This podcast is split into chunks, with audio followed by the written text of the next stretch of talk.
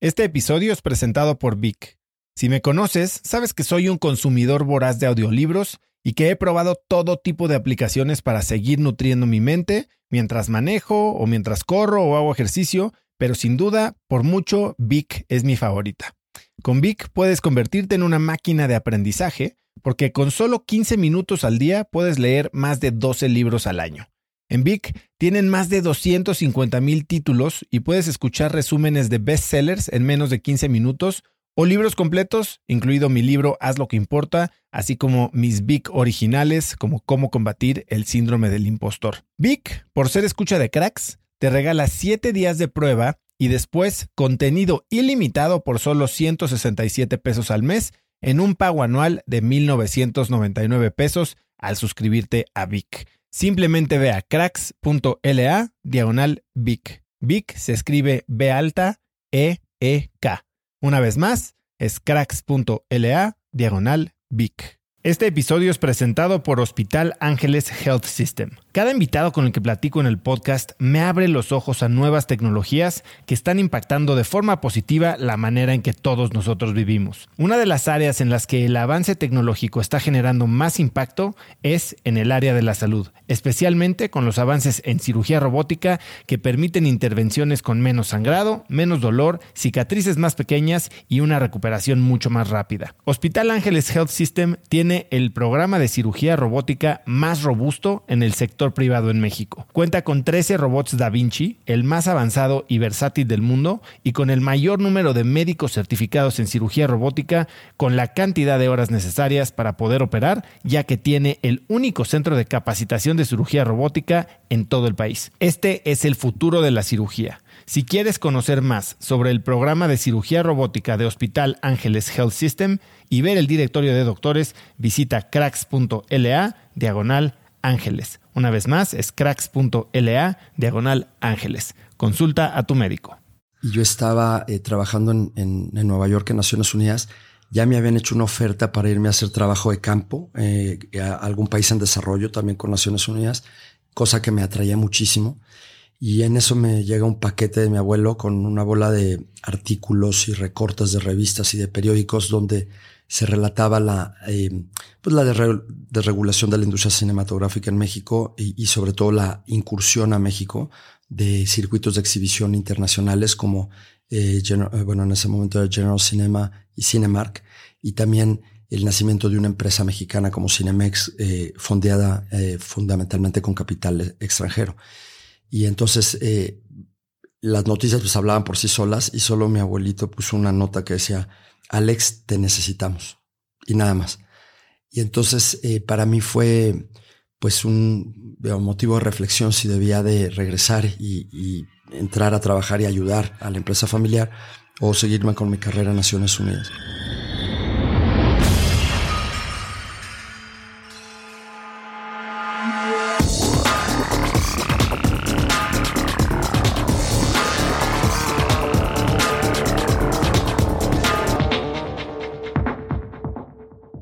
Y bienvenidos a un nuevo episodio de Cracks Podcast. Yo soy Osotrava y entrevisto cada semana a las mentes más brillantes para dejarte algo único y práctico que puedas usar en tu vida diaria. Antes de empezar, no olvides que Cracks Podcast está en video en YouTube, así que si quieres ver una experiencia mucho más inmersiva con mis invitados en video, ve a youtube.com diagonal Cracks Podcast y no te olvides de suscribirte para enterarte de todos los episodios de estreno. Mi invitado de hoy es Alejandro Ramírez y lo puedes encontrar en Twitter como arroba alejandro-ramz. Alejandro es director general de Cinépolis, que es la compañía más grande de exhibición cinematográfica en América Latina y que tiene presencia en 19 países. Antes de llegar a Cinépolis, se desempeñó como representante de México ante la Organización para la Cooperación y Desarrollo Económico, OCDE, trabajó para el Banco Mundial y para el Programa de Naciones Unidas para el Desarrollo en las áreas de pobreza y desarrollo humano. Es presidente del Festival Internacional de Cine de Morelia y de la Federación Global de Cine GCF. Por si fuera poco, participa en los consejos de BBVA Bancomer, de Grupo Alfa, de Grupo Liverpool, del Instituto Sundance y del Museo de la Academia Americana de Artes Cinematográficas y de la Universidad de Harvard, entre muchos otros. Fue nombrado Young Global Leader por el Foro Económico Mundial en 2005. En 2012 copresidió la reunión anual del Foro Económico Mundial en Davos, Suiza, y presidió el comité organizador del B20, la cumbre empresarial del G20. También presidió el Consejo Mexicano de Negocios de 2015 a 2019. Alejandro es licenciado en Economía por la Universidad de Harvard, cuenta con una maestría en Desarrollo Económico por la Universidad de Oxford y con una maestría en Administración de Empresas de la Escuela de Negocios de Harvard. Hoy, Alex y yo hablamos de innovación en negocios familiares, de liderazgo efectivo en tiempos de crisis y del futuro de la industria del cine. Así que te dejo con esta amplia y muy educativa entrevista con Alejandro Ramírez. Pues Alex, bienvenido a Cracks Podcast. Eh, muchas gracias, Oso, por la invitación. Alex, eh, me gustaría empezar nuestra conversación eh, sabiendo un poco más sobre qué es lo que adorna la biblioteca que tienes en tu casa. Bueno, fundamentalmente son libros, porque es este, una biblioteca, entonces tengo libros de todas las etapas de mi vida. Siempre en mi, en mi carrera o trayectoria como estudiante, siempre tenía cajas y cajas de libros y no tenía suficientes eh, eh, libreros o espacios para ponerlos. Entonces siempre cuando eh, pensaba ya hacerme mi propia casa, el, espacio central o uno de los más importantes y que más ilusión me hacía era la biblioteca para finalmente poder poner todos los libros y sacarlos de las cajas. ¿Y, qué más la adorna? Bueno, pues tengo un par de piezas de arte, un piano, pero fundamentalmente libros. Y cuéntame un poco entonces de esta colección de bicicletas que tienes. Ah, bueno, esa está eh, justo detrás de mi escritorio y es una colección de bicicletas que empecé a coleccionar cuando tenía 12 años, que estábamos eh, de viaje con toda la familia y mi abuelo me regaló una bicicletita de esas que hace eh, gente a veces con alambre en la calle. Y, era una bicicleta muy bonita y, y, a partir de ahí empecé a coleccionar bicicletas. Mi abuelo andaba mucho en bicicleta, a mí también me gusta mucho andar en bicicleta y tengo, pues yo creo que alrededor de unas 120 bicicletas de distintos tamaños y distintos materiales y de distintos orígenes. ¿Y tienes alguna favorita? Yo creo que la que me dio mi abuelo. ¿Tiene eso que ver algo con la estatua que adorna eh, la entrada del corporativo de Cinepolis en Morelia? Y sí, bueno, eh, justamente mi abuelo tenía una frase que decía, eh, la vida es como andar en bicicleta, siempre hacia adelante y guardando el equilibrio. Y también decía que cuando la, la vida te pone, digamos, el terreno de, de subida, pues hay que pedalear más duro y cuando te ponía uno de bajadita, pues hay que controlar la velocidad para no estrellarse. Y, justamente cuando este, hicimos nuestro nuevo corporativo decidimos eh, honrar la, memoria de mi abuelo, eh, eh, él en bicicleta, porque el diario se iba a la oficina en bicicleta y andaba todos los fines de semana en bicicleta y, entonces todos lo recordamos, vaya, en ese pasatiempo favorito de él y que tiene más que ver con su filosofía de la vida y de la empresa. Ciertamente te ha tocado recientemente pedalear de su vida, ¿no? Eh, y vamos a llegar a eso un poco, pero cuéntame, tú, tú no ibas para empresario per se, tú tienes una vocación de servicio público, eh, eres economista, hipereducado. Cuéntame un poquito de quién es Amartya Sen. Bueno, Amartya Sen es quizá el, eh, el economista que más admiro en, el mundo y quizá de los académicos que más admiro. Él fue, eh, es, profesor de la Universidad de Harvard, eh, profesor tanto de economía como del departamento de filosofía, y tuve la suerte que él fuera mi director de tesis. Cuando hice mi tesis de licenciatura en el 94, no sabía exactamente de qué escribir mi tesis. Finalmente desarrollé una hipótesis y fui a verlo sin haber yo nunca cursado una clase con él y sabiendo que era difícil que él eh, me tomara como estudiante porque él en ese momento presidía la Asociación Económica de Estados Unidos y ya era candidato para el premio Nobel que recibió cuatro años después, en el 98. Eh, entonces era alguien muy, muy connotado y, sin conocerme, pues yo llegué ahí de, sabes, 20, 21 años y este, y, toqué la puerta de su cubículo, eh, me abrió, este, me, me, recibió, le platiqué mi, mi hipótesis y le intrigó y me dijo, mira, no sé mucho de temas de México, no es mi área de expertise, él es de la India, pero eh, sí he investigado mucho temas de pobreza, de desigualdad, de discriminación. Mi tesis era sobre pobreza y discriminación en México. Y finalmente eh, tuve la suerte que me, me aceptó de, de su estudiante y, bueno, fue, fue quizá uno de los puntos más estimulantes de mi trayectoria universitaria, poder hacer investigación con Amartya Sen y tenerlo a él de, director de tesis.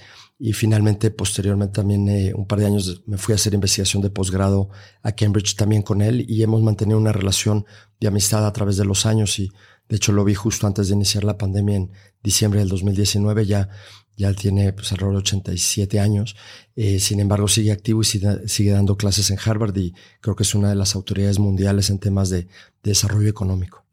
Hay mucha gente que daría lo que fuera. Tal vez para ti era Martia, para muchos otros son personas diferentes, pero dices, por suerte me aceptó. ¿Cómo se hace para que esa suerte no quede en manos de un tercero? O sea, ¿tú qué hiciste para verdaderamente que le brillara el ojo contigo a Martia? Bueno, yo creo que le, le, gustó, digamos, que era una hipótesis, de, digamos, que tenía un grado de originalidad, eh, que era algo que realmente podría, digamos, por una tesis de licenciatura, pues avanzar, digamos, el conocimiento de un tema en un país específico con una, digamos, un, modelo económico y, y, sobre todo una, una tesis, digamos, original. Eh, y eso yo creo que le, le, llamó la atención. También yo creo que le, le, le llamó la atención, digamos, mi, arrojo de llegar sin conocerlo y tocar la puerta y pedirle que me asesorara y me dijo desde el primer minuto, me dijo, no estoy asesorando a ningún estudiante de licenciatura este año y solamente a uno de posgrado, uno de doctorado. Entonces, este, yo creo también le, le interesó que me vio motivado, que me vio que, que podía ser bastante autodirigido, es decir, que él sabía que yo iba a cumplir con los plazos, que, que, no iba a tener que estar detrás de mí, digamos, como algunos asesores de tesis que tienen que estar empujando a su, a su estudiante. Él sabía que él podía dejarme bastante eh, autodirigido y eh, habló él con el director de mi seminario de tesis, con el profesor Williamson, para pedirle una recomendación. Y me sacó de su cubículo, me dijo, dame 10 minutos para hablar con el profesor Williamson. Y luego me llamó de regreso y yo pensé sinceramente que no me, que no, iba a aceptar. Tan, pensaba que no iba a aceptar que había hecho eh, cita con él a las 2 de la tarde y a las 3 de la tarde con otro profesor de la Escuela Kennedy de Gobierno porque pensaba que me iba a batear a Martí Sen. Y cuando me acepta y me dice, oye, hable con el profesor Williamson, te voy a asesorar. Y ya empezamos a hacer el plan. Y luego fui a la otra cita y ya nada más le pedí recomendaciones de bibliografía. Y el otro profesor pensaba quizás que lo iba a invitar de director de test, pero justamente pues ya me, acababa de aceptar a Martí Sen. Entonces, bueno, yo creo que esos fueron los factores que ayudaron a que, a que accediera. A lo largo de tu carrera, supongo que has tenido ocasiones o situaciones en las que la gente se te acerca a ti buscando mentoría, asesoría, guía. ¿Cómo decides a quién dársela? Bueno, fundamentalmente eh, a, personas que, veo que están realmente motivadas, que, pueden aportar algo interesante, que puedo realmente yo eh, contribuir en su desarrollo profesional, eh, que hay temas en común, que hay, hemos áreas de compatibilidad en, en cuanto a que yo realmente le puedo eh, asesorar en algo y también, sinceramente, chavos de los que puedo aprender. Sí, porque eh, todos podemos aprender algo de, aún de un chavo, digamos, que está apenas en la universidad o recién empezando su carrera profesional y, y uno ya puede ir a la mitad de su carrera. Yo creo que todos podemos aprender. Entonces también veo chavos, digamos, que, que me pueden enseñar algo de áreas, digamos, de, de, digamos, de negocios que conozco poco, ¿no? Entonces les digo, oye, yo de, tu área no, no sé mucho, pero pues quizás de, de estrategia de negocio sí te puedo asesorar y yo puedo aprender un poco de ese modelo de negocio, de ese espacio de negocio que no conozco. ¿Tienes algún caso en particular que te acuerdes que conociste a alguien que dijiste, ok, lo puedo mentorear, pero este negocio o esta industria me interesa y qué aprendiste de ella? Bueno, yo creo que tengo este, varios, eh, eh, digamos, jóvenes eh, profesionistas que, que, me han pedido eh, ser sus mentores. Este, el, el, primero que me acuerdo muy bien, este, eh, está ahora dirigiendo la Fundación México-Estados Unidos, Enrique Perret. Este, vaya, él, él, era muy joven y yo, también, pero me llamó la atención que, que fuera a pedirme digamos que fuera su, su, su, mentor de alguna manera para, para darle feedback y, y, recomendarle libros, lecturas. Y simplemente ha sido un, gusto acompañar y ver, vaya, su desarrollo profesional en el sector público, en el sector de, de ONGs también y bueno, ahora dirigiendo una fundación tan importante como la Fundación México-Estados Unidos. Regresando a, a Martia ¿cuál crees que fue el mejor consejo o la mayor lección que te enseñó durante el tiempo que llevan de conocerse? Bueno, yo creo que la mayor lección eh, no fue de economía, sino fue de, humanidad y de humildad. Sí, un, yo en ese momento sabía que era una gran autoridad, pero vaya, cuatro años después, cuando recibió el premio Nobel, pues eh, sí me, quedé muy sorprendido de que hubiera tenido eh, pues, la generosidad de, tomarme de, estudiante y además la, vaya, eh, la paciencia de guiar a alguien, inclusive que, que vaya, al, al, no ser el inglés mi primer idioma, inclusive me corregía temas de redacción, que pues él estaba para corregir mi modelo econométrico, ¿no? Y mi teoría económica y, y no, como él aparte es un gran escritor, me decía, oye, esto sonaría mejor así y, todavía tengo afortunadamente todos los borradores de mi tesis con su puño y letra corregidos y es, eh, digamos, conforme vaya ido creciendo y madurando, me he dado cuenta que pues es una gran lección también de, humildad de una persona tan, tan este, brillante que hablaba como si fuéramos eh, pares, cuando pues él te una de los, eh, de los economistas más destacados del, del mundo.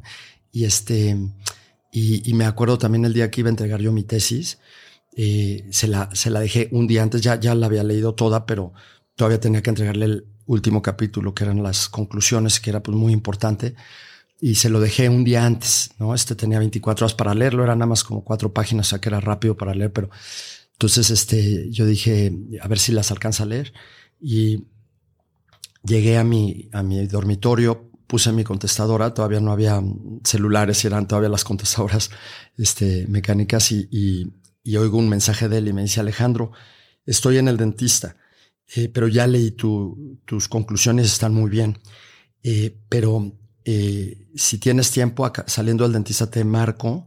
Si no este, quieres esperar, ya la quieres entregar, sí, no te apures, está muy bien, pero si tienes tiempo, me gustaría hacerte un par de comentarios pequeños eh, para el final de, la tesis. Le dije, sí, yo decía, bueno, él estando en el dentista, esperándose a que yo, yo ya a, horas de tener el deadline para entregarla.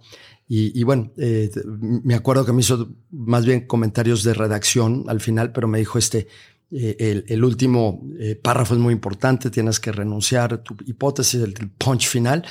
Y, la verdad es que, cuando recuerdo, digamos, que un, profesor de esa estatura le dé tanta importancia a un estudiante de, de, licenciatura que apenas está eh, en su último año de carrera, la verdad es que sí es una lección de, de generosidad también, de que todos debemos de hacernos el tiempo y el espacio para mentorear y para apoyar a jóvenes que están buscando mentores y buscando roles eh, y, modelos a seguir. Pasemos un poco al tiempo que pasaste en la ONU. Em, ¿En qué estabas trabajando ahí y qué crees que fue lo que más te dejó?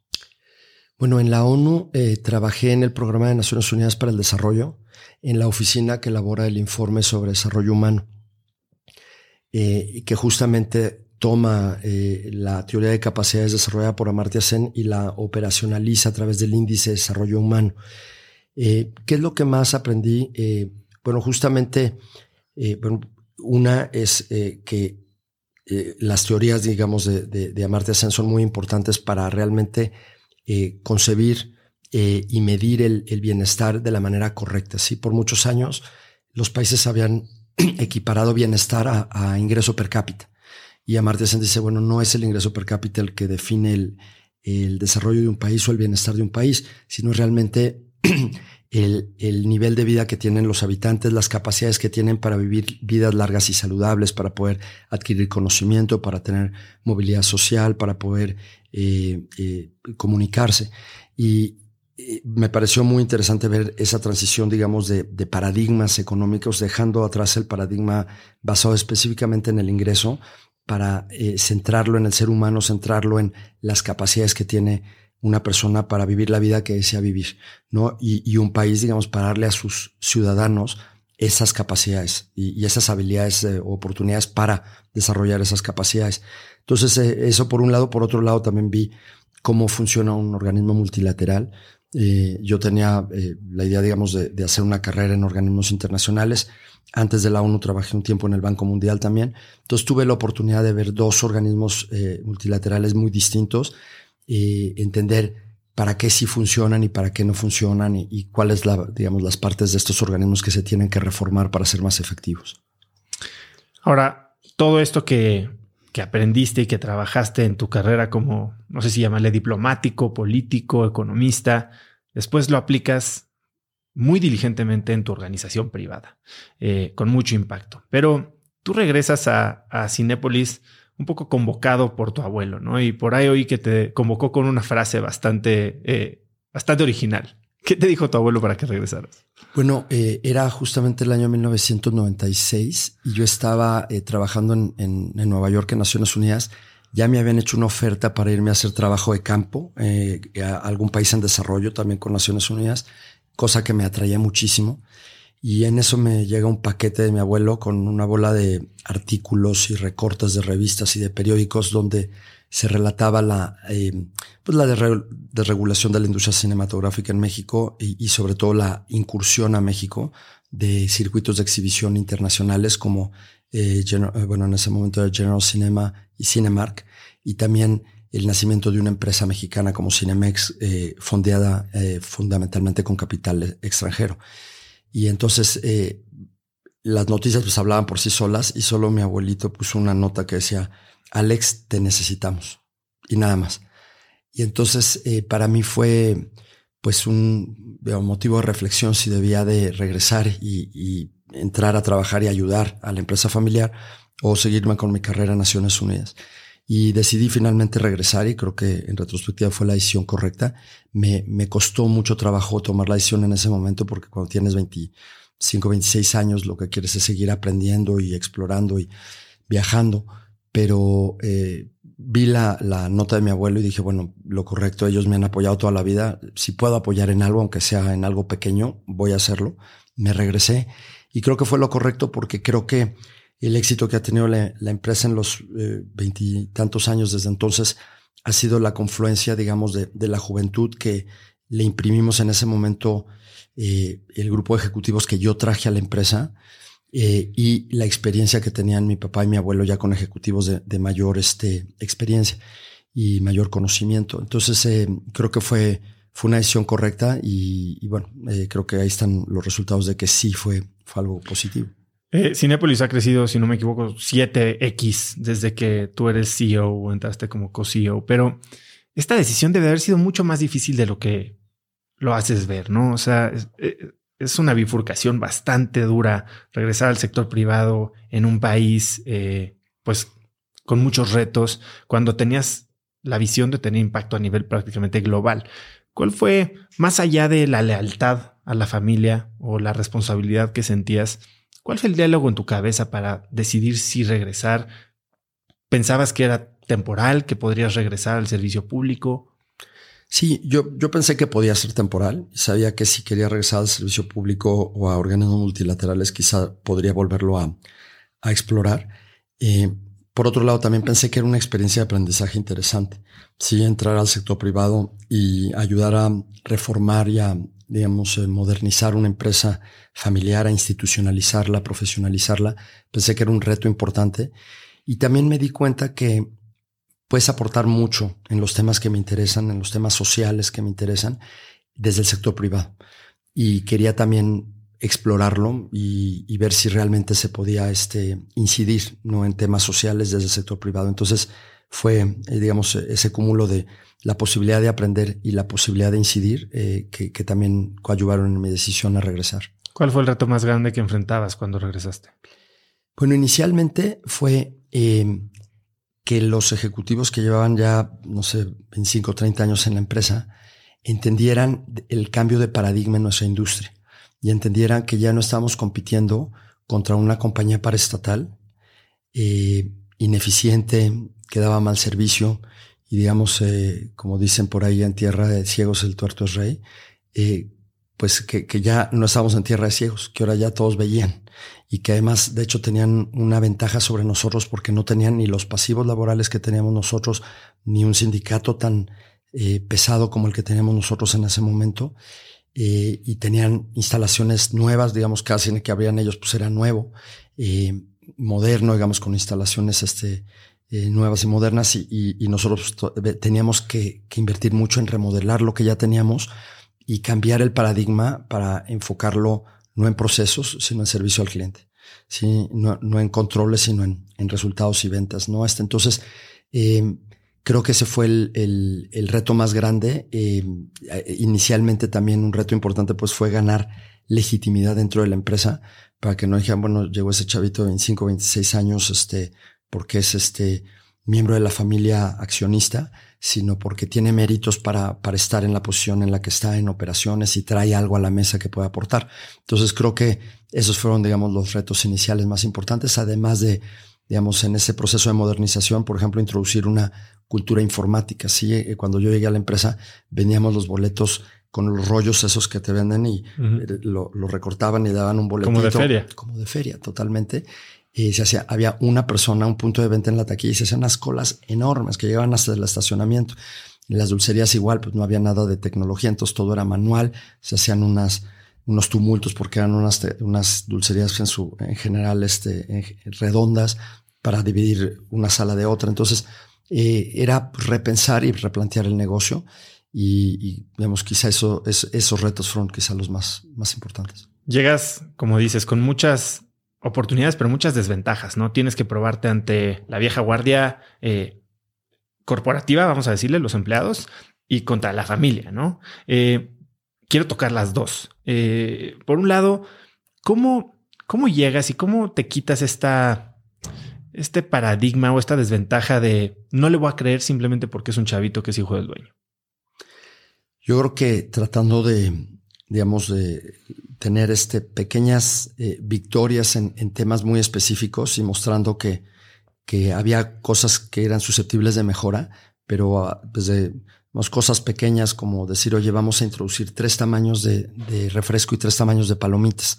No todo el mundo quiere el vaso chiquito de plástico, no todo el mundo quiere una canasta de palomitas chiquitas, hay gente que quiere más palomitas, o, o sea, no les alcanza esa, esa medida porque han eh, medidas muy pequeñas. Entonces, eh, algo tan sencillo como eso y, ver que funcionaba. O eh, había un paradigma en la empresa de que si eliminábamos los intermedios, se iban a desplomar las ventas de las dulcerías. Yo les dije, vamos a hacer un piloto y verán que la gente aprende a comprar antes de la película y agradece que no les partas la película a la mitad en una escena además interesante casi siempre porque era arbitrario donde la cortaban, ¿eh? o sea, era donde al cácaro se le ocurría. Y entonces, este, más o menos calculaba y decía, aquí es a la mitad, pero no importaba que fuera una escena clave de la película y te cortaban. Entonces, eh, hicimos esos pilotos y vimos que aumentaban las ventas de manera importante al introducir tres tamaños de palomitas y que también al interrumpir eh, o al eliminar, perdón, los eh, intermedios, la gente seguía comprando igual e inclusive más. ¿no? Entonces llegaban antes, compraban y ya se, se metían al cine a disfrutar su película. Entonces, cosas así tan, tan simples ayudaron a que fuera eh, empezando a ganar, digamos, legitimidad dentro del cuerpo directivo. Y cuando llegas a querer innovar, porque metiste muchas innovaciones, algunas más pequeñas que otras, eh, ¿cómo negocias con una familia? ¿Cómo, ¿Cómo le haces para plantarte tu lugar? Y sí, ya te dieron el voto de confianza al ponerte en el rol, pero hay veces que no están totalmente convencidos, ¿no? ¿Cómo negocias para poder seguir innovando, eh, incluso contra la resistencia que existe de una vieja guardia? Sí. Bueno, yo creo que eh, fue básicamente eh, mostrando resultados. Sí, fue a base de mostrar resultados, te digo, pequeños pero incrementales y, durante cuatro años estuve en, la empresa antes de regresar a, estudiar nuevamente y a trabajar nuevamente en, sector público. Y, esos cuatro años sirvieron para que dejara ya, digamos, un, eh, pues un cierto aprendizaje y que me ganara respeto tanto de los ejecutivos como de los consejeros y accionistas. Y, así fue que, que, luego me invitaron a regresar años después, eh, ya como director general adjunto, pensando en, en, un futuro cercano tomar la dirección general, pero era básicamente porque habían visto que, que, di resultados durante esos cuatro años que estuve en la compañía y que, y que era necesario seguir profundizando en esos cambios. Ya como director general, algo de lo que creo que echaste mano o te enfocaste mucho y que les ayudó a crecer fue la institucionalización de la empresa. Hace poco estaba con María Asunción Aramburu aquí y ella hablaba que se estudió todo sobre gobierno corporativo porque quiere institucionalizar su empresa familiar. Eh, Para ti, ¿cuál fue la clave? ¿Cuáles fueron las, eh, digamos, acciones de más impacto que tuviste en torno a la institucionalización? ¿Y qué le recomendarías a alguien que tiene una empresa familiar exitosa, pero que tal vez está enfrentando un cambio generacional? Sí, ya había interés, digamos, a, nivel de nuestro consejo de administración, que en ese momento éramos puros familiares, puros accionistas, de empezar a, a institucionalizar la empresa y decidimos buscar asesores, eh, algunos aquí en México, eh, uno de ellos, don Rubén Aguilar Monteverde, que era un gran, fue director general de Banamex en su momento, este, un gran este, ejecutivo, gran banquero eh, y gran ser humano. Y él nos asesoró en, en, cómo empezar a institucionalizar la, la, empresa y sobre todo el gobierno corporativo. Fue el primer consejero independiente que tuvo Cinépolis. yo, este, cuando regresé de la maestría, también eh, propuse, le propuse al consejo tomar un curso sobre mejores prácticas en empresas familiares con un profesor de la Escuela de Negocios de Harvard, John Davis, que escribió el libro de Generación a Generación, Generation to Generation, que es uno de los libros quizá más importantes que se han escrito respecto a, cómo administrar una empresa familiar. Y yo había tomado seis meses con él un, este curso y me parecía buenísimo. Entonces pensé que era interesante compartirlo con todos los miembros de la familia y, de, y, del consejo para estar todos en la misma frecuencia. Entonces eh, les gustó la idea, lo invitamos y estuvo con nosotros este cuatro días en Morelia y ayudó muchísimo para que todos entendiéramos que no todos tenemos que cumplir los tres roles, digamos, de, de familiar, accionista y ejecutivo que hay unos que solamente son familia, otros que son familia y accionistas y otros que son familia, accionistas y ejecutivos, ¿no? Este, y que eh, no, no todo el mundo tiene que cumplir los tres roles. Y, y eso creo que era muy eh, importante que, que, se entendiera cabalmente porque cuando yo empecé, digamos, eh, la carrera universitaria, parte, digamos, de la, en nuestra carta magna era casi casi una obligación de la empresa emplear a los miembros de la familia y casi una obligación de los miembros de la familia trabajar en la empresa. Claro. Entonces dijimos, bueno, ni lo uno ni lo otro. No los que quieran trabajar en la empresa y, y, tengan méritos y cumplan ciertos requisitos pueden hacerlo, pero ni ellos están obligados ni la empresa está obligada, ¿no? Y creo que ese tipo de, de cosas ayudaron mucho para que todo el mundo entendiéramos que todos tenemos distintos roles a jugar en una empresa familiar. En, en cuanto a creo que acciones de éxito, la internacionalización de Cinepolis fue extraordinariamente exitosa. ¿A qué atribuyes este éxito? Yo creo que a que eh, primero habíamos ya dominado un mercado importante como el mexicano. Eh, la competencia internacional nos hizo evolucionar muy rápido en México, así como habíamos tenido una evolución relativamente lenta eh, y aún, digamos, en los años en que el mercado mexicano estaba cerrado, pues habíamos logrado innovar, pero cuando se abre el mercado mexicano, llega a competencia multinacional, te obligan a acelerar esa evolución y a, mejorarte y a hacer cosas mejor que la que están haciendo los americanos o los australianos que, que pueden estar llegando eh, eh, a tu país. Y, y luego eh, logramos salir, digamos, victoriosos de esa carrera competitiva tan intensa en nuestro propio país, pues ya sentíamos que teníamos la capacidad para empezar a, exportar nuestro modelo a otros países. Y empezamos por lo obvio, digamos que son los países más cercanos, Centroamérica. Empezamos por Costa Rica y Panamá, Guatemala, eh, luego El Salvador y luego eh, fuimos ya a Sudamérica, Colombia. Eh, y años después este, empezamos a explorar otros mercados, este, inclusive fuera de América Latina. Pero creo que la, la clave del éxito fue que ya tenemos un modelo muy robusto que era exportable. Ya teníamos eh, procesos estandarizados, sistemas de controles estandarizados que nos permitían poder operar pues desde México hasta pues el cono sur y luego que abrimos este eh, otros eh, mercados en Asia, la India, luego en Europa, España, luego en Sudamérica adquirimos una empresa en Chile, Brasil se volvió un mercado muy importante. Entonces, poco a poco empezamos a explorar distintas geografías gracias a que nuestras primeras incursiones a otros mercados fueron exitosas y también creo que elegimos en su mayoría buenos mercados eh, que tenían todavía un, un, eh, pues un ecosistema de, de, salas de cine muy parecido al que tenía México antes de la apertura, entonces donde realmente podíamos venir a revolucionar y a aportar nuevos conceptos de, de servicio y, y, a aportar pues la tecnología de punta de exhibición cinematográfica. Cuando platicaba con Javier López Ancona de Kitsania, él me hablaba de la importancia de elegir un buen socio local. Ustedes, eh, en algunos casos, sé que tuvieron socios locales como o adquirido compañías como es en Chile, en España y bueno, el socio local que tienen en, en India, pero algunos otros se los aventaron ustedes de cero. ¿Y qué piensas? ¿Cuál sería la mejor opción? ¿Hay una respuesta correcta a esta pregunta? Bueno, es, muy importante lo que comentas del, socio y de encontrar al socio eh, correcto.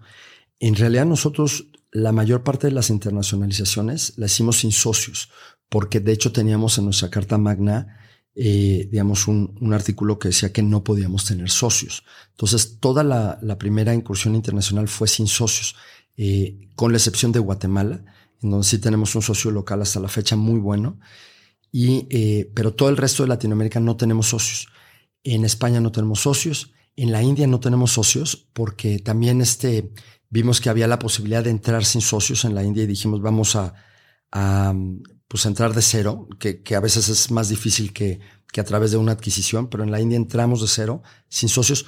Tuvimos, eso sí, el, el management local, que, que, ese fue muy importante. Pensé que eran socios sí, ellos. Sí, eh, digamos, no, pero fue, pero se les dio, digamos, algo como de una especie de sweat equity, pero, pero digamos, no tuvimos ningún socio capitalista. Eh, y donde sí tenemos socios es en Indonesia y en el Golfo Pérsico, porque por ley tienes que tener socios. Entonces, por ejemplo, en, en Indonesia adquirimos el 40% de una empresa que ya existe y seguimos eh, pues con los socios que son, este, tienen el otro 60% y nosotros tenemos una opción para volvernos mayoritarios en, un par de años y seguir con ellos de socios o sacarlos, digamos. Pero eh, en el Medio Oriente también, perdón, tenemos eh, en Emiratos Árabes Unidos, Oman, Bahrein, el mismo socio y en Arabia Saudita tenemos un socio adicional porque por ley tienes que tener un socio. Y es muy importante, digamos, atinarle al socio porque eh, el socio pues tiene que ser alguien que te dé lo que tú no tienes, ¿no? Tú tienes el know-how, a veces necesitas el know-who, ¿no? En, países eh, del Medio Oriente como Arabia Saudita, como Emiratos Árabes, como Oman, a veces el know-who es tan importante como el know-how.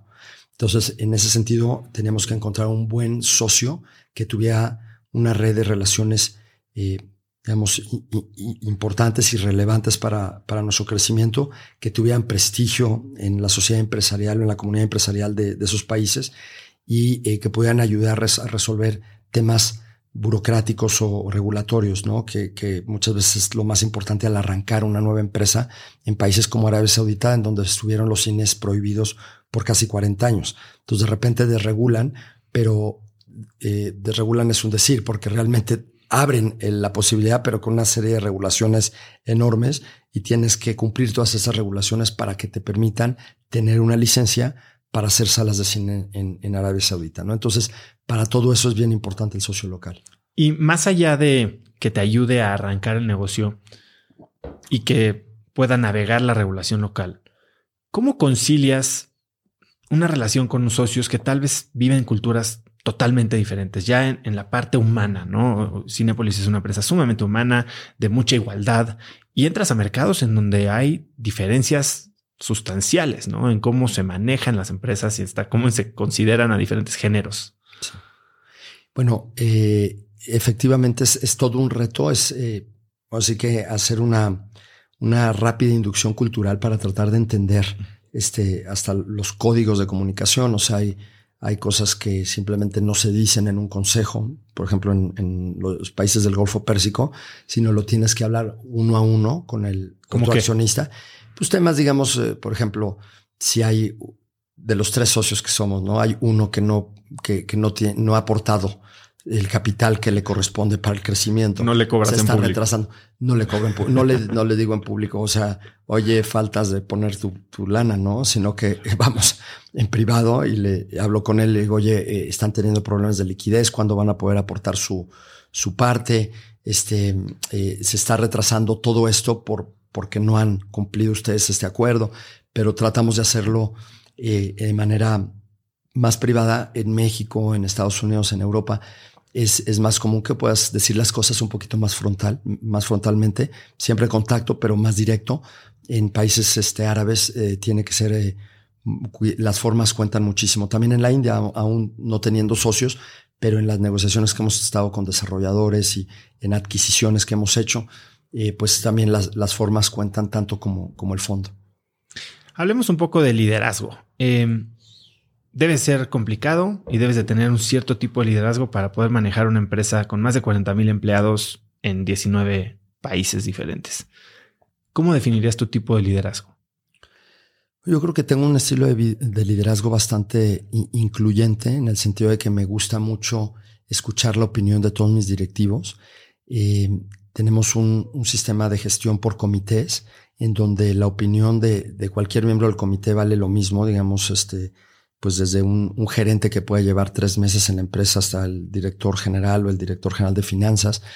Y creo que este, eso nos ha ayudado a tener una, pues una cultura organizacional en que se vale expresar ideas y se vale pues también este, eh, pues eh, ahora sí que pensar afuera de la caja, ¿no? Y decir algo que, bueno, puede sonar medio descabellado, pero bueno, ¿por qué no?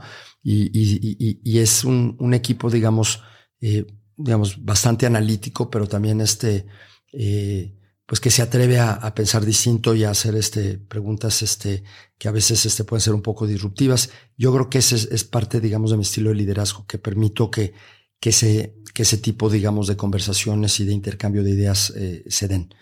¿Y cómo, cómo evitas que se dé la situación en la que, como dicen, ¿no? un camello es un caballo diseñado por un comité? Sí. Bueno, también, ¿no? Este, tratamos a veces de evitar lo que a veces dicen, eh, en inglés dicen paralysis by analysis, ¿no? Este, que sobreanalizas las cosas o que de repente sale, sale un camello, ¿no? Este, eh, a todos yo creo que nos han salido de repente camellos, pero, pero tratas pues de corregirlo rápidamente y yo, sobre todo, yo, yo sí creo que, eh, bueno, soy un gran creyente en la inteligencia colectiva. Hemos creo que muchas cabezas piensan mejor que una. Entonces, creo que el, el, el contraponer ideas y el, el, dialogarlas abiertamente ayudan a, a, entender pros y contras de, de esa idea y, y, va normalmente decantándose la mejor idea. Entonces no nos han salido afortunadamente muchos camellos, pero sí hay ese riesgo. Pero ahí es justamente el, el rol del líder, no de decir de estas ideas que se han puesto sobre la mesa, pues este, cuál es la que tiene más mérito, ¿no? Y también el proceso para validarla, ¿no? O sea, tratar de ver, digamos, que, que si te sale un camello sea uno y no mil o, lo repliques por seis mil salas, ¿no? Que lo vayas piloteando, ¿no? Entonces también ese proceso de, de, implementar innovaciones y validarlas antes de escalarlas. ¿Cómo manejas una junta de estas donde se están tratando temas importantes que tal vez una decisión va a tener un impacto? Si bien se va a aprobar y va a tener un, digamos, un, un acotamiento inicial, pero uno de los retos que yo he enfrentado cuando manejo mis equipos yo soy muy pragmático, tal vez muy frontal, y eso tiende a sesgar conversaciones. Cuando el jefe tiene una idea, pues ya para qué opino la mía. ¿Cómo llevas tú una junta? Bueno, yo siempre me reservo mi opinión hasta el final. Si yo nunca externo mi opinión de entrada porque sé que eso puede sesgar la conversación por completo o puede cohibir a algunos a, a expresar sus ideas y yo me privo de realmente entender qué es lo que están pensando eh, cada uno de los ejecutivos que están en ese comité. Entonces yo siempre me reservo mi opinión hasta el final y, normalmente ya tengo una idea cuando hago, eh, escucho la presentación y, entiendo el tema, pero muchas veces esa idea se va eh, matizando, se va modificando con las opiniones vertidas en la, en la discusión posterior. Entonces, me es muy útil justamente reservarme mi opinión hasta el final, primero para no, no sesgar y, y no cohibir, y otro porque muchas veces ya mi opinión eh, eh, ya, ya, ya llega enriquecida por las opiniones de los demás. ¿Qué tipo de preguntas haces cuando quieres, no sé, indagar un poco más o cuando tratas de, de sacar el, detalle fino de las opiniones o de las eh, propuestas que está haciendo tu equipo?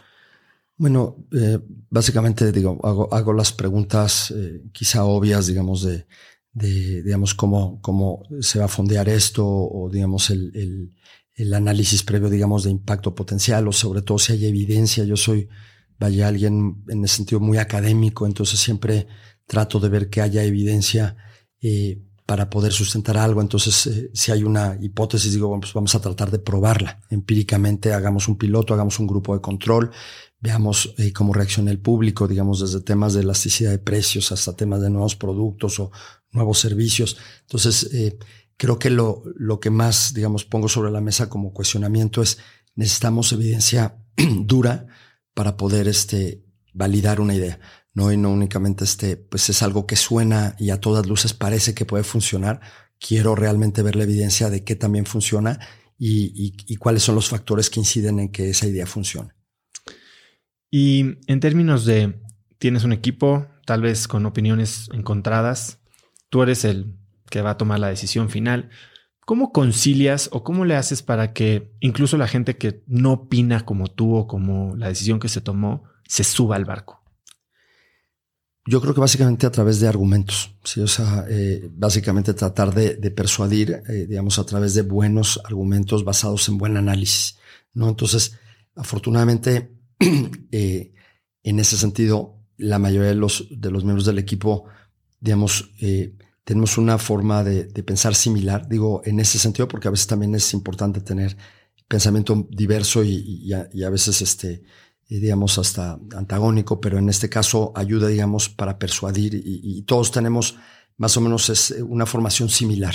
Si todos somos bastante académicos, todos somos bastante eh, basados en evidencia y eso ayuda, digamos, a tener este consenso. Y cuando no, bueno, pues simplemente dices, bueno, pues este, vamos a tomar esta esta eh, decisión o esta, eh, vamos a implementarlo de esta o de esta otra manera eh, y ya con los resultados lo volvemos a validar a ver si tenía, tenía razón. Pero te digo, ese es el, proceso más o menos que seguimos. ¿Hay algún libro o algún autor sobre liderazgo que, que te gusta, que recomendarías? Bueno, yo creo que este, hay, hay varios, digamos, este, te diría que, que más que de liderazgo, pero de, de estrategia eh, corporativa de empresas que han logrado alcanzar el liderazgo. Me gustan mucho los, los libros de eh, eh, Build to Last y Good to Great. Esos dos me parecen muy buenos. Y, y en un capítulo de Good to Great, pues habla justamente de, de, un estilo de liderazgo que tenían en común todas esas empresas que lograron tener un desempeño sobresaliente respecto a todas las demás empresas del, de, la, de la bolsa americana, digamos del Nasdaq, y por qué tenían este, por qué tenían ese, ese resultado sobresaliente sobre el SP 500, sobre el Nasdaq. Eh, y, y, bueno, es muy interesante, ¿no? Porque no necesariamente es el tipo de liderazgo que uno pensaría de líder, sabes, hipercarismático y este, eh, que está presente en todos lados. Muchos de estos líderes que llegaron a estas empresas eh, a hacerlas tan exitosas fueron estilos de liderazgo más discretos, pero muy este, consistentes y también buenos comunicadores, pero no necesariamente te digo el líder este, carismático que es así como el, el, el que a veces tenemos en la mente, sino este, eh, digamos, un, un, líder discreto, pero con, con, la capacidad de ejecución y con consistencia en los valores y con eh, eh, consistencia también en, en, la manera como él refleja esos valores de, de, la empresa, el Walking the Talk, ¿no? Este, entonces, bueno, es uno de los libros que más me han influido, digamos, en cuanto a estrategia corporativa para, para llegar al liderazgo. Esos libros, digo, son Biblias, ¿no? De management, sobre todo de, las épocas en las que nosotros estudiamos. Pero hace poco leía una historia sobre un puente, me parece que, no sé si en Nicaragua o en Honduras, el puente Choluteca. Y este es un puente que construyen los japoneses eh, para cruzar un río, una obra magnífica de arquitectura, ¿no? Y terminan el puente, costó millones y millones y era el orgullo nacional. Y a los pocos meses de que construyen el puente llega un huracán, eh, inunda toda el área y cambia el cauce del río. Y entonces tienes un puente increíble que está parado enfrente, arriba de tierra seca. Em, entonces, ¿tú cómo piensas en, este cambio tal vez de filosofía de management entre build to last y build to adapt? Bueno, yo creo que este e, es un balance muy importante el que hay que, el que, hay que lograr justamente porque el contexto está cambiando eh, y va a seguir cambiando a velocidades mucho mayores a, lo que lo hacía en el pasado. Sí, quizá cuando yo entré como director general eh, de operaciones o director general adjunto y luego tomé la dirección general apenas en el este, pues 2006 eh, y lo que estamos viendo ahora en el 2021. O sea, realmente sí, las organizaciones tienen que tener la agilidad y la versatilidad para adaptarse mucho más rápido que lo que lo hacían antes a un contexto que cambia mucho más rápido. precisamente porque cambia mucho más rápido, porque pues la, la tecnología sigue avanzando a pasos agigantados y eh, pues eh, cambia eh, por completo modelos de negocios. de repente una empresa que puede ser sumamente exitosa por años, este, en 18 meses se puede volver casi irrelevante. Entonces es fundamental tener esta habilidad para adaptarse a esos cambios tan vertiginosos, no solo para adaptarse, yo diría para preverlos y para tratar de ser parte de esos cambios. ¿no? Yo creo que este, aquí la, habilidad importante es no tanto adaptarse al, cambio, sino ser generadores del cambio. Y con eso en mente, cuéntame un poco qué son las metas de poder. De nuestra organización. Bueno, son, eh, tenemos nosotros desde hace años eh, la una implementación de la metodología de Balance Scorecard, eh, en donde tenemos distintas eh, dimensiones, las digamos, dimensiones financieras, las dimensiones del cliente, las dimensiones de procesos, las dimensiones de gente y tecnología. Y, las metas de poder, digamos, son esas, eh, las, las, grandes metas a las que queremos llegar en cuestión de cuántos asistentes queremos tener en, tal año, cuánta, qué, rentabilidad queremos alcanzar, qué nivel de crecimiento queremos seguir teniendo como tasa de crecimiento anual. Y, también, digamos, si queremos seguir eh, exclusivamente nuestro negocio, si queremos empezar a considerar diversificación de inversiones, ¿no? Entonces, digamos, son las, las grandes metas que nos sirven un poco de guía o de brújula para, para la estrategia de la compañía. ¿Y estas se fijan cada año? ¿Se fijan con un horizonte de cinco años? Inicialmente las fijamos eh, cada cinco años eh, y teníamos como planes de negocios por cinco años, pero la realidad es que eh, cuando pasan estos cinco años y, ves lo que escribiste, pues difirió tanto lo que ejecutaste, lo que planeaste, que realmente son estos planes de a cinco años son ya son periodos demasiado extensos, por lo que te comentaba del cambio tan vertiginoso que vivimos todas las industrias.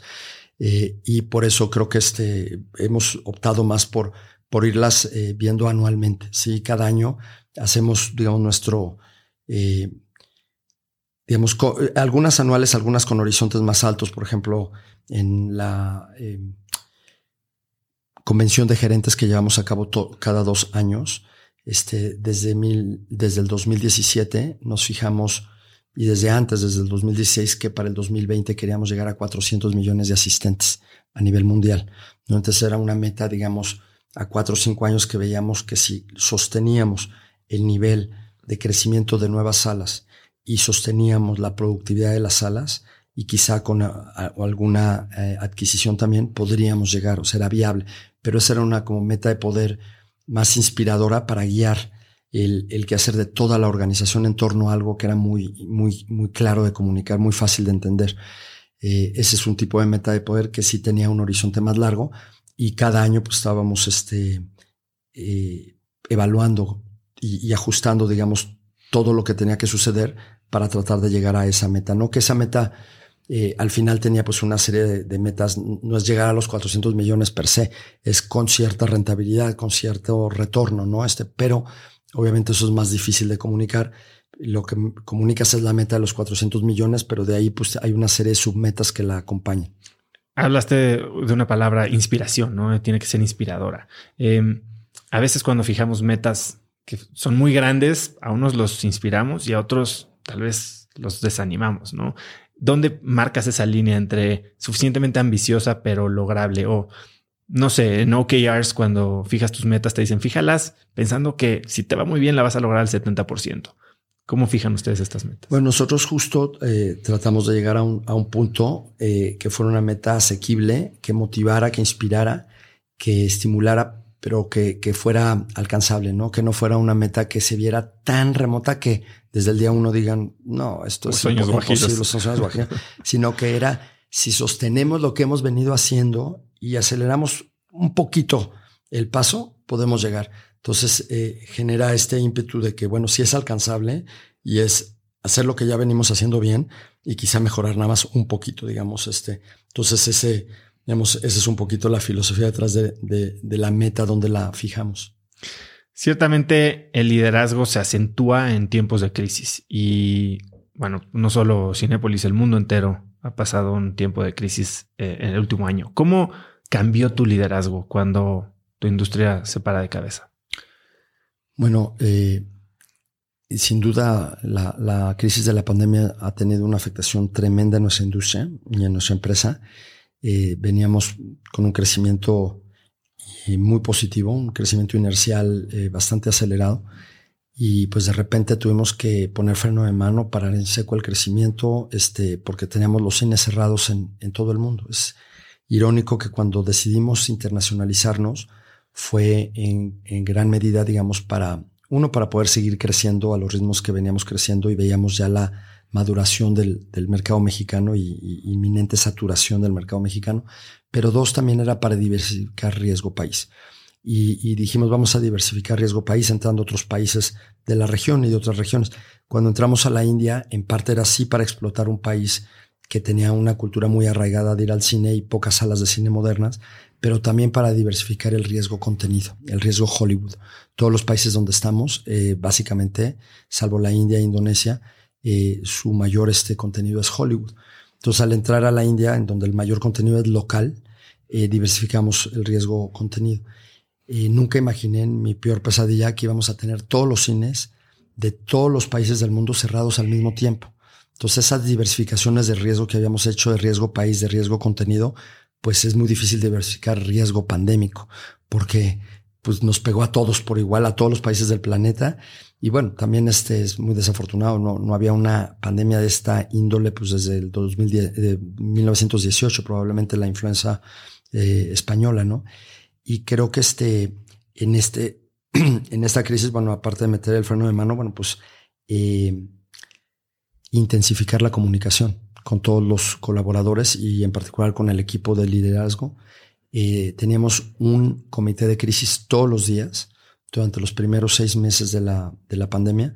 Nunca pensamos que se iba a prolongar tanto, entonces pensábamos que esto iba a durar tres, cuatro meses y pues ya llevamos más de 19 meses y aquí seguimos. Y, y bueno, esa comunicación estrecha diaria eh, ayudó mucho para poder sortear la crisis, para poder tomar eh, decisiones ágiles, eh, difíciles a veces y, y, bueno, para poder este, navegar esas aguas tan inciertas durante tantos meses, cosa que realmente yo creo que nadie estábamos preparados para, para enfrentar. Pero creo que esa, esa agilidad, esa versatilidad y esa comunicación nos han ayudado, digamos, a, a sortear, digamos, la, la peor crisis que ha vivido nuestra industria en su historia. ¿Cómo cambias tú como líder en este periodo? Bueno, creo que eh, sin duda eh, te haces más consciente de, riesgos que, no veías eh, venir. Y, te diría que, que, no veíamos del todo porque sí tomamos ciertas precauciones a raíz de la, de la, pues del brote de, de influenza porcina que hubo en México, la H1N1 en el 2009. sí tomamos varias precauciones como poner cláusula de pandemia en muchos de nuestros contratos de arrendamiento y tener un seguro de pandemia, pero es que una pandemia de esta magnitud, pues nadie está preparado, ¿no? Y nadie te va a asegurar para una pandemia de esta magnitud. Pero, pero bueno, aprendes a, a ser más, eh, pues más receptivo, más ágil, también más conservador en ciertas cosas. Es decir, eh, claro, el ritmo de crecimiento que traíamos era muy, muy acelerado, con un nivel de endeudamiento relativamente conservador. O sea, traemos una razón deuda EBITDA de 1.3 veces, que pues si lo comparas con empresas públicas que andaban arriba de 5 este, o 4, eh, pues nuestro nivel de endeudamiento era bastante bajo.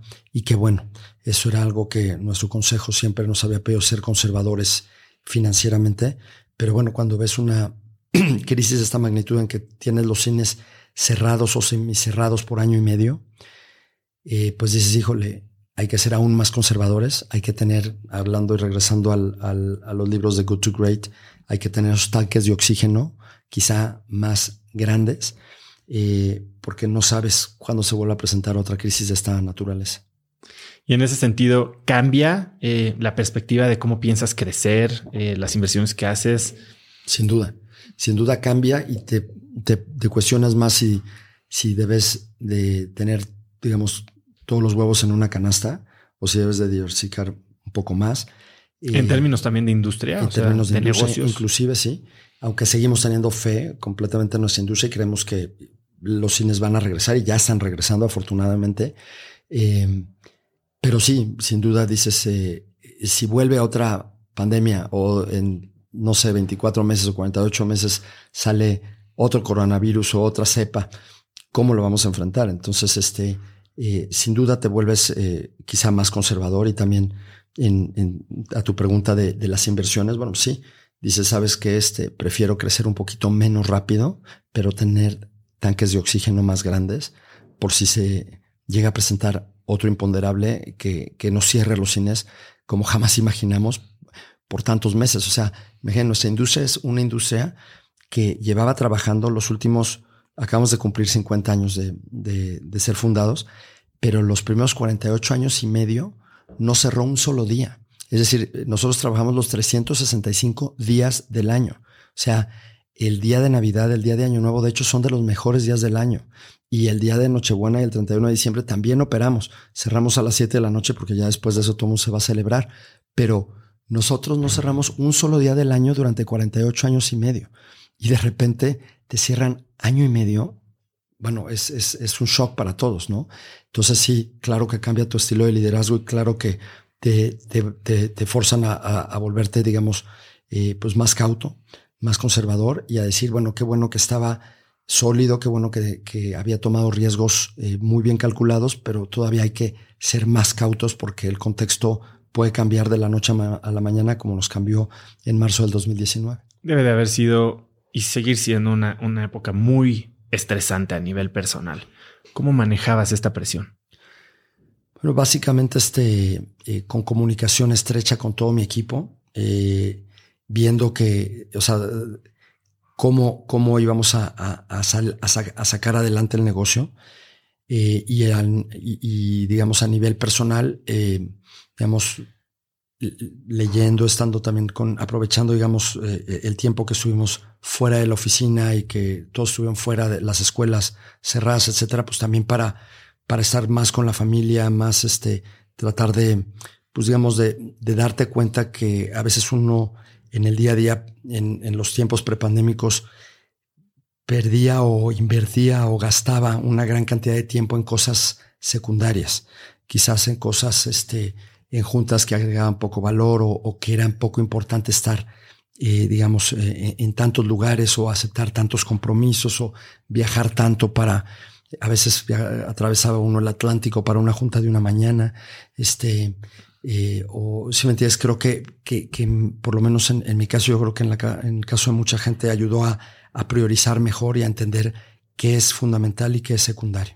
tanto y, en el negocio como en lo personal. Y, y, lo que leías como para despejar la mente, ¿era algo más allá de negocios y de empaparte de la situación que estaba pasando? Ah, ¿Recurriste a algo, no sé, más, más espiritual? Pues de todo, ¿eh? un poquito este desde libros de liderazgo, uno muy bueno que se llama Indispensable, sobre líderes en, en periodos de crisis, hasta cosas más, este, sí, un poquito más de, cultura general, pero que te ayudan a, a, distraerte un poco y que son libros que había querido leer, no había tenido oportunidad, los leo. Este, y, y, básicamente, digamos, este, le, leí, digamos, eh, libros que había dejado a la mitad, los retomé, los concluí. Entonces, este, un poquito de todo. ¿Cuál, ¿Cuál, te llevas? ¿Cuál fue tu joya de la pandemia? Eh, eh, hay uno, bueno, diría que uno de E.O. Wilson que se llama The Meaning of Human Existence, que es un poquito, eh, digamos, sobre el significado de la existencia humana y es este, un profesor de biología evolutiva también de, de la Universidad de Harvard, eh, pero un gran, digamos, este filósofo de la ciencia también y que tiene esa parte de inspiración y, también, no, no, te diría quizá espiritual, pero sí que te, te invita a la, a la introspección y, y, también que te, te aporta muchos eh, datos interesantes, ¿no? Entonces, ese es uno de los que leí, concluí, digamos, un libro que todo el mundo hemos leído quizá en los últimos años, el de Sapiens, y que lo había dejado a la mitad, lo concluí, este, y este de, de, que te comentaba de liderazgo indispensable, además de un par de libros más que había también dejado, digamos. ¿Y lees en físico, en Kindle, en audio? Leo en, eh, cuando puedo en físico, este, y también eh, leo en, um, en, en el Kindle, en el iPad, para, o sea, normalmente cuando viajo me llevo un libro físico y en el Kindle un chorro de libros. Entonces, trato de, leer ese libro, eh, pero ya cuando me canso y quiero cambiar, traigo el, backup, tengo el respaldo, le vas le voy campachaneando, ¿no? Pero prefiero mucho más en el libro físico. Otro que leí en la pandemia que no he concluido, pero que apenas empecé hace unos meses y, es, digamos, un, libro muy, muy extenso, pero muy bueno de Andrew Salomon, que se llama eh, Far from the Tree, que es este sobre, eh, digamos, siempre dicen, hay un dicho en inglés que dicen, la manzana nunca cae lejos del árbol. Y este es justamente de manzanas que cayeron lejos del árbol. Niños que, que no comparten la identidad eh, de, de, su familia porque tienen alguna discapacidad.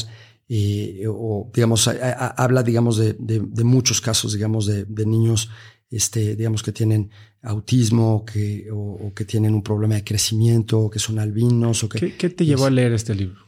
Pues me lo regaló una amiga y yo ya había eh, leído eh, y escuchado un TED Talk de, de, Andrew Salomon y este y bueno me pareció muy inspirador. No es eh, cómo el, el, amor familiar supera todo, no y cómo los papás con un hijo que tiene un problema específico que no, necesariamente comparte el resto de la familia, pues hacen lo que sea para que esos niños crezcan en un entorno de amor que a veces ni cuenta se dan que tenían esta diferencia, ¿no? A veces tristemente hasta que entran a la escuela y este, entonces, bueno, me pareció, es, un libro, digamos, que voy a la mitad, pero que lo recomiendo ampliamente porque eh, Andrew Salomon me parece un, gran, digamos, eh, escritor eh, de, también de psicología de comportamiento humano eh, y en este caso pues también digamos de, de, algo que había estado como en, en los márgenes, ¿no? Él empezó como reportero para el New York Times haciendo un reportaje sobre toda la cultura de, de las personas sordomudas en Estados Unidos, todas las personas con discapacidad auditiva y, y, entendió, digamos, que ellos viven en un, han creado como su propio universo y de ahí empezó a estudiar digamos, otros grupos que tienen culturas que están en el margen de la cultura dominante y, todos los aprendizajes que se pueden derivar de ello, ¿no? Y por eso creo que es un, gran libro. Hablabas que durante crisis una de las herramientas del líder es comunicar más. Y tú eres un excelente comunicador. Te he visto conectar con audiencias de jóvenes en universidades, con estudiantes de MBA, con eh, foros del G20. ¿Cómo, ¿Cómo te preparas ¿Y cómo cambias para conectar dependiendo del tipo de audiencia? Hoy me di cuenta que llegaste muy elegante de corbata y viste dónde estabas, te quitaste la corbata y dijiste, este es este tipo de foro. ¿Cómo, cómo mides y qué tanto cambias de acuerdo a tu audiencia? Yo creo que es bien importante entender a quién le estás hablando para poder hablarles de una manera que, que, resuene. Si, este, si llegas eh, con un grupo de chavos de universidad y les tratas de hablar como que estás hablando con empresarios del, del foro del G20, pues difícilmente vas a conectar porque las preocupaciones que tienen son muy distintas. Entonces yo creo que aun cuando quieras transmitir el mismo mensaje, la manera como lo presentas y las anécdotas que lo acompañan y que lo aterrizan deben de ser eh, anécdotas o historias que resuenen con esos eh, con esas audiencias diversas, ¿no? Entonces siempre trato de entender con quién con quién estamos digamos, hablando para poder este, adaptar en la medida de lo posible el mensaje. Pasemos un poco a cómo todo esto que trabajaste en la ONU y que estudiaste en tu carrera académica, ¿cómo lo has aplicado dentro de Cinepolis? Yo creo que el, lo, digamos, lo que aprendí en mi carrera académica y en, y en organismos internacionales me ha servido mucho para, para Cinepolis porque, eh, digamos, por ejemplo, eh, hemos eh, implementado tomas de decisiones, como decía anteriormente, eh, basadas, digamos, en evidencia, pero la evidencia también la buscamos haciendo experimentos, entre comillas, científicos. Sí, es decir, no, no lanzas algo y dices, a ver cómo va, no, está muy bien. Y a veces puedes tener una correlación espuria o puedes tener un, un digamos, una conclusión errada porque no, no hiciste un grupo de control para ver cuál era realmente el impacto de lo que estabas lanzando, no con un grupo digamos, de control en donde no lo lanzaste y, y, máxime que nuestra industria, pues este, cada semana tenemos contenidos diversos, ¿no? Entonces es eh, una película eh, puede moverte, digamos, eh, el resultado de asistentes y tú se lo puedes estar atribuyendo específicamente, digamos, a una promoción que hiciste y no, no es la promoción, sino es este, la película y si no dejas grupos de control. Lo comento porque cuando cuando entré justamente no, no se hacía este tipo de experimentación, ¿no? Y quizá era también porque la mayoría de los ejecutivos venían más bien de, de carreras administrativas y contables, era lo que más se contrataba en Cinépolis. Yo empecé a contratar más, por ejemplo, economistas, no ingenieros, y eso, eh, pues estaba, teníamos mucho más experiencia en hacer este, pues, eh, eh, experimentos, entre comillas, con rigor estadístico, y, y, eso nos ha ayudado a, tomar decisiones más certeras y con menor margen de error. Entonces, esta preparación académica que uno pensaría cuando está en la universidad, de que me va a servir la econometría y la estadística, bueno, sí funcionan, sí sirven y sirven de manera muy clara, muy concreta y muy práctica en los negocios. Tienes una gran vocación por el servicio, por eliminar la desigualdad, parte de lo que trabajaste en la ONU. Y creo que lo has aplicado muy bien eh, a través de la Fundación eh, Cinépolis, ¿no? Tratando de ayudar a gente a recuperar la vista y haciéndolo parte de la misión estratégica de la compañía. Pero, ¿por qué no, si tienes esta vocación tan grande, por qué no hacerlo desde el lugar en donde más impacto que se puede tener, que es el gobierno?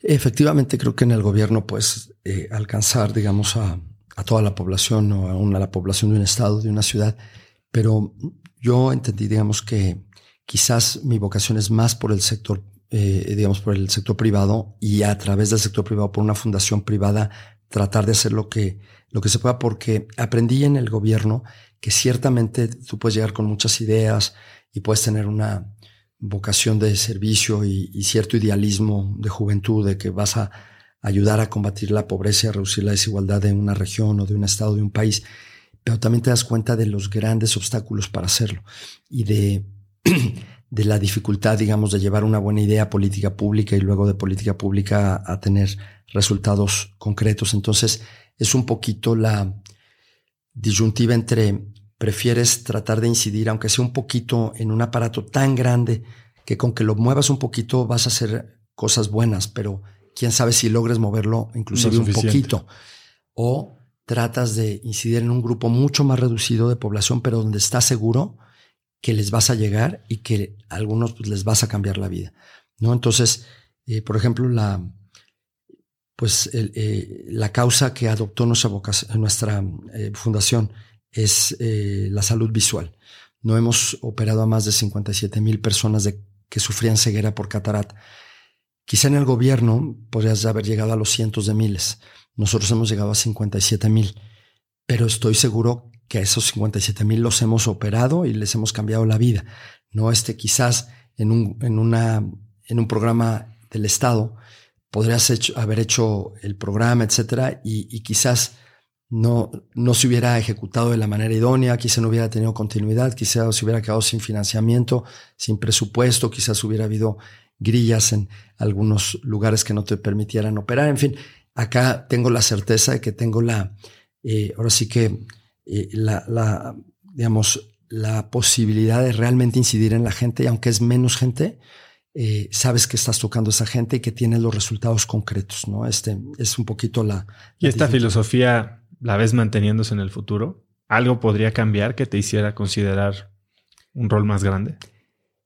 Pues no, no por el momento. Yo creo que ahorita mi, mi concentración está en, en sacar la empresa adelante después de esta crisis tan profunda que hemos vivido y que pues, hemos seguido viviendo, digamos, hasta, hasta el día de hoy, pero que ya afortunadamente, como comentaba, estamos de salida, ya estamos viendo una recuperación importante en, en muchos de los mercados donde operamos.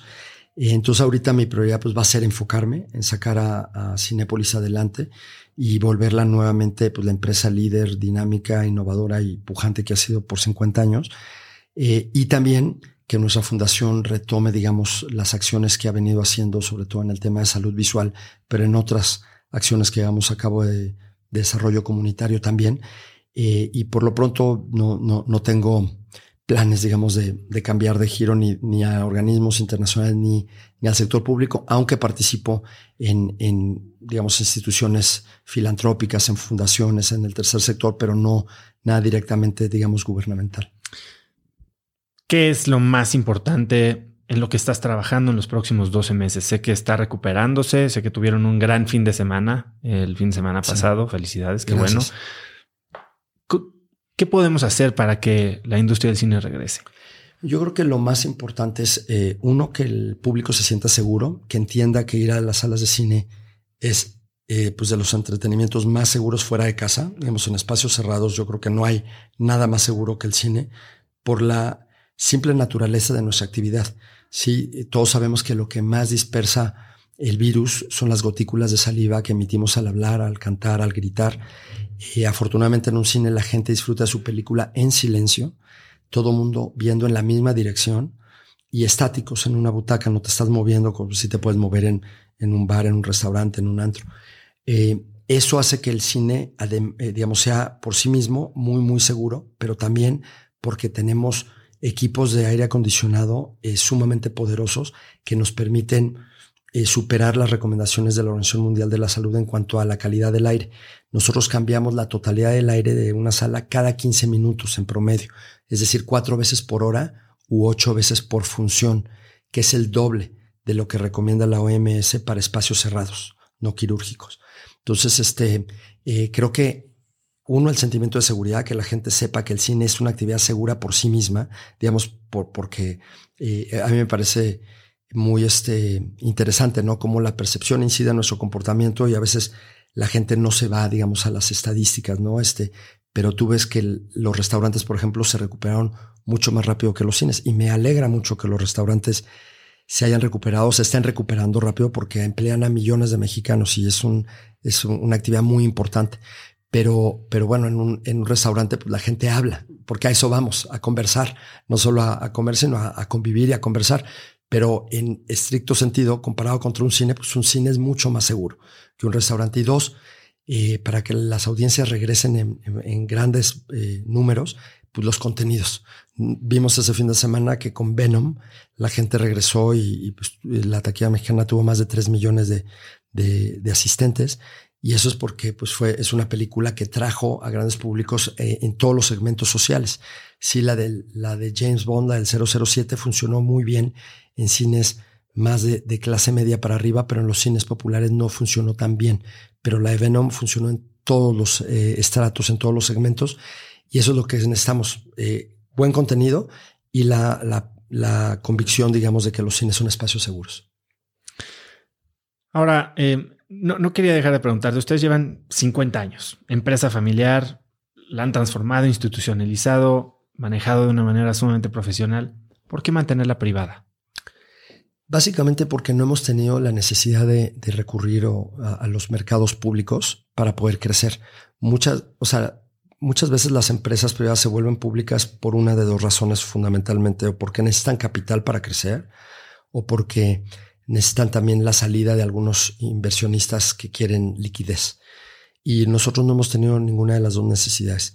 Y afortunadamente hemos podido crecer y de manera muy acelerada básicamente con nuestro propio flujo y con eh, deuda bancaria.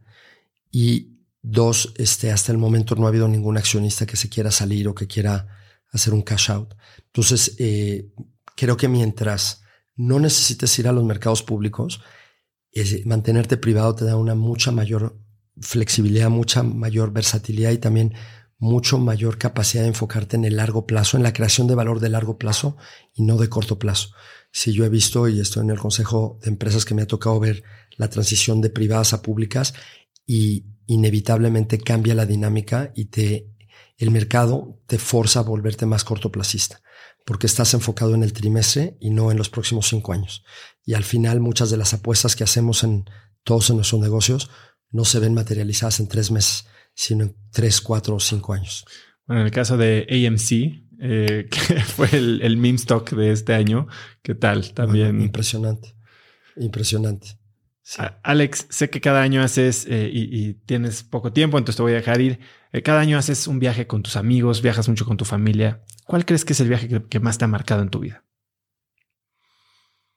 Em, yo creo que el viaje que más me ha marcado en cuanto a aprendizaje fue un viaje que no hice con mi familia, sino un viaje cuando yo eh, era consejero de una organización internacional que se llama Film Aid International, que lleva cine a campos de refugiados en África. Y eh, muchas oímos eh, que hay campos de refugiados en África, pero no entendemos exactamente qué son. eh, son como ciudades, ¿no? Este, eh, son ciudades donde la gente vive no uno, dos o tres años que estén en transición entre uno y otro país, veces viven sus vidas enteras en esos campamentos de refugiados. Entonces, Filmaid es una organización eh, fundada por eh, una productora y una actriz, una americana y una inglesa, Caroline Barron y Julia Ormond, eh, que hace más de 15 años me invitaron a su consejo y, y, se dieron cuenta que muchas veces la salud mental de los refugiados este, pues no es la óptima porque no tienen ningún esparcimiento y están pues confinados y hay hacinamiento y demás. Y entonces empezaron a hacer funciones de cine al aire libre en estos campamentos en donde llevamos una eh, pantalla inflable, proyectores, este, bocinas y todas las noches, de lunes a viernes, hacemos proyecciones nocturnas para más de 10.000 personas. O sea, es impresionante. Toda la comunidad converge. Entonces, la primera oportunidad que tuve de ir a, presenciar eso, hace ya pues como un poco más de una década, eh, fui a, dos campamentos de refugiados a Kakuma y a Dadaab, que están entre la frontera entre Kenia y Somalia y que son eh, campamentos de más de 300 mil refugiados, que son pues, personas que no tienen país, ¿no? Entonces están en un limbo legal y conocí chavitos de 20, 21, 22 años que nunca habían salido del campamento, que nacieron en el campamento y nunca habían nacido y probablemente nunca salgan.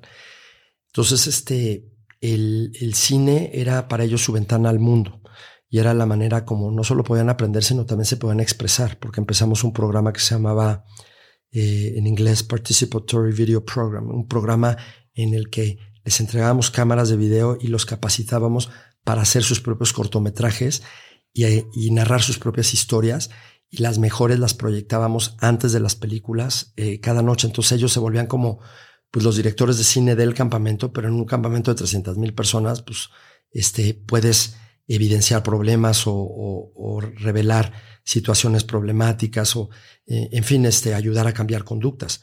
¿no? Entonces, eh, para mí fue quizá de los viajes más eh, pues, transformadores de mi vida y de los que más aprendí porque sí me di cuenta que a veces vivimos aún en un país como México con tantos problemas, tantas pues, limitaciones, carencias, brechas, etcétera eh, a veces eh, no nos percatamos de que, bueno, hay realidades mucho más complejas y mucho más adversas, como toda esta población que a veces se queda sin país, ¿no? Y que, eh, y que debemos de ser empáticos, inclusive, por ejemplo, ahora que han pasado todos los migrantes de, que han venido de Centro y Sudamérica, en su mayoría haitianos, pero también muchos africanos, y que tratan de, de llegar a Estados Unidos y que se quedan atrapados entre la frontera mexicana y americana y que, por supuesto, generan inquietud y, y preocupación pero eh, creo que a veces no, no volteamos a ver que pues, son familias y son seres humanos como uno que, que no tienen ni país, ¿no? Y que no tienen a veces nada para que pues, se jueguen la vida y se llevan a toda su familia en una balsita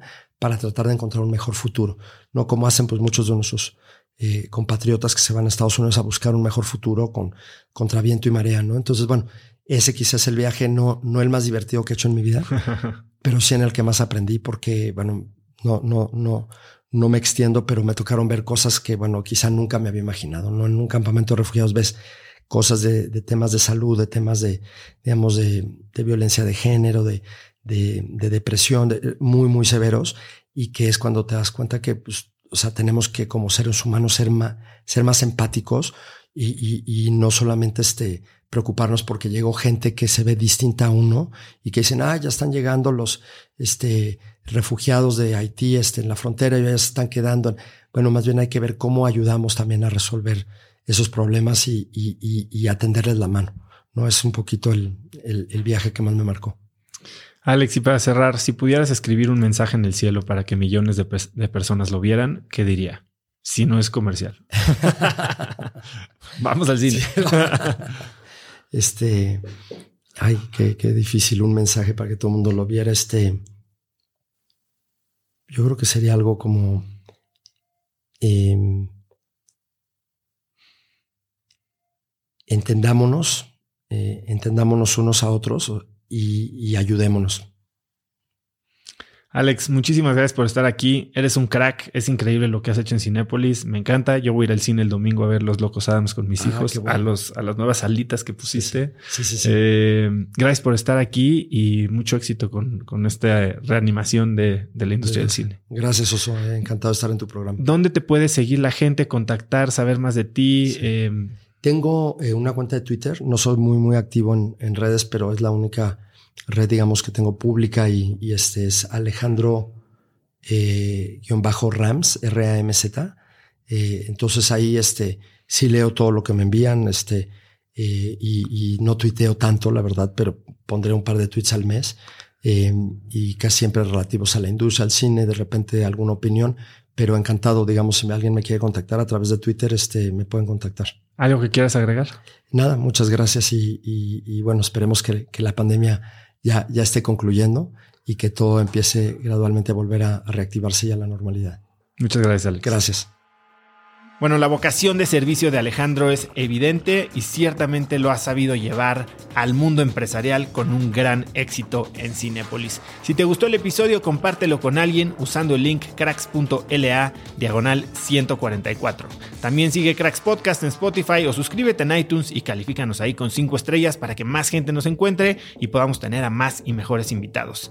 Mencióname en Instagram o Twitter con la lección que más te llevas de Alex el día de hoy como arroba osotrava y salúdalo o conecta con él en Twitter como arroba alejandro-ramz. Puedes encontrar links a todos los libros que Alex y yo hablamos en cracks.la diagonal 144 y no te olvides de registrarte para recibir mi newsletter Viernes de Cracks, que es un correo muy breve con 5 tips o artículos, libros, gadgets o frases que encuentro en internet y que creo que pueden ayudarte a tener una vida más productiva o mínimo empezar una conversación más interesante este fin de semana. Son más de 70 mil personas las que lo reciben reciben y recibo excelentes comentarios, así que si lo quieres recibir, solo ve a cracks.la diagonal viernes y pronto voy a estar en tu inbox. Eso es todo por hoy, yo soy Osotrava y espero que tengas una semana de cracks.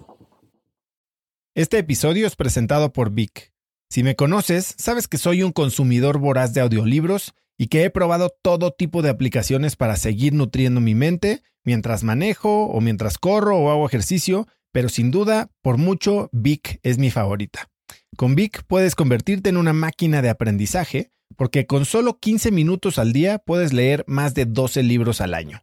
En Vic tienen más de 250 mil títulos y puedes escuchar resúmenes de bestsellers en menos de 15 minutos o libros completos, incluido mi libro Haz lo que importa, así como mis Vic originales como Cómo combatir el síndrome del impostor. Vic, por ser escucha de cracks, te regala 7 días de prueba y después contenido ilimitado por solo 167 pesos al mes en un pago anual de 1.999 pesos al suscribirte a Vic. Simplemente ve a cracks.la diagonal Vic. Vic se escribe B alta E E K. Una vez más, es cracks.la diagonal Vic. Este episodio es presentado por Hospital Ángeles Health System. Cada invitado con el que platico en el podcast me abre los ojos a nuevas tecnologías que están impactando de forma positiva la manera en que todos nosotros vivimos. Una de las áreas en las que el avance tecnológico está generando más impacto es en el área de la salud, especialmente con los avances en cirugía robótica que permiten intervenciones con menos sangrado, menos dolor, cicatrices más pequeñas y una recuperación mucho más rápida. Hospital Ángeles Health System tiene el programa de cirugía robótica más robusto en el privado en México. Cuenta con 13 robots Da Vinci, el más avanzado y versátil del mundo, y con el mayor número de médicos certificados en cirugía robótica, con la cantidad de horas necesarias para poder operar, ya que tiene el único centro de capacitación de cirugía robótica en todo el país. Este es el futuro de la cirugía. Si quieres conocer más sobre el programa de cirugía robótica de Hospital Ángeles Health System y ver el directorio de doctores, visita cracks.la diagonal ángeles. Una vez más, es cracks.la diagonal ángeles. Consulta a tu médico.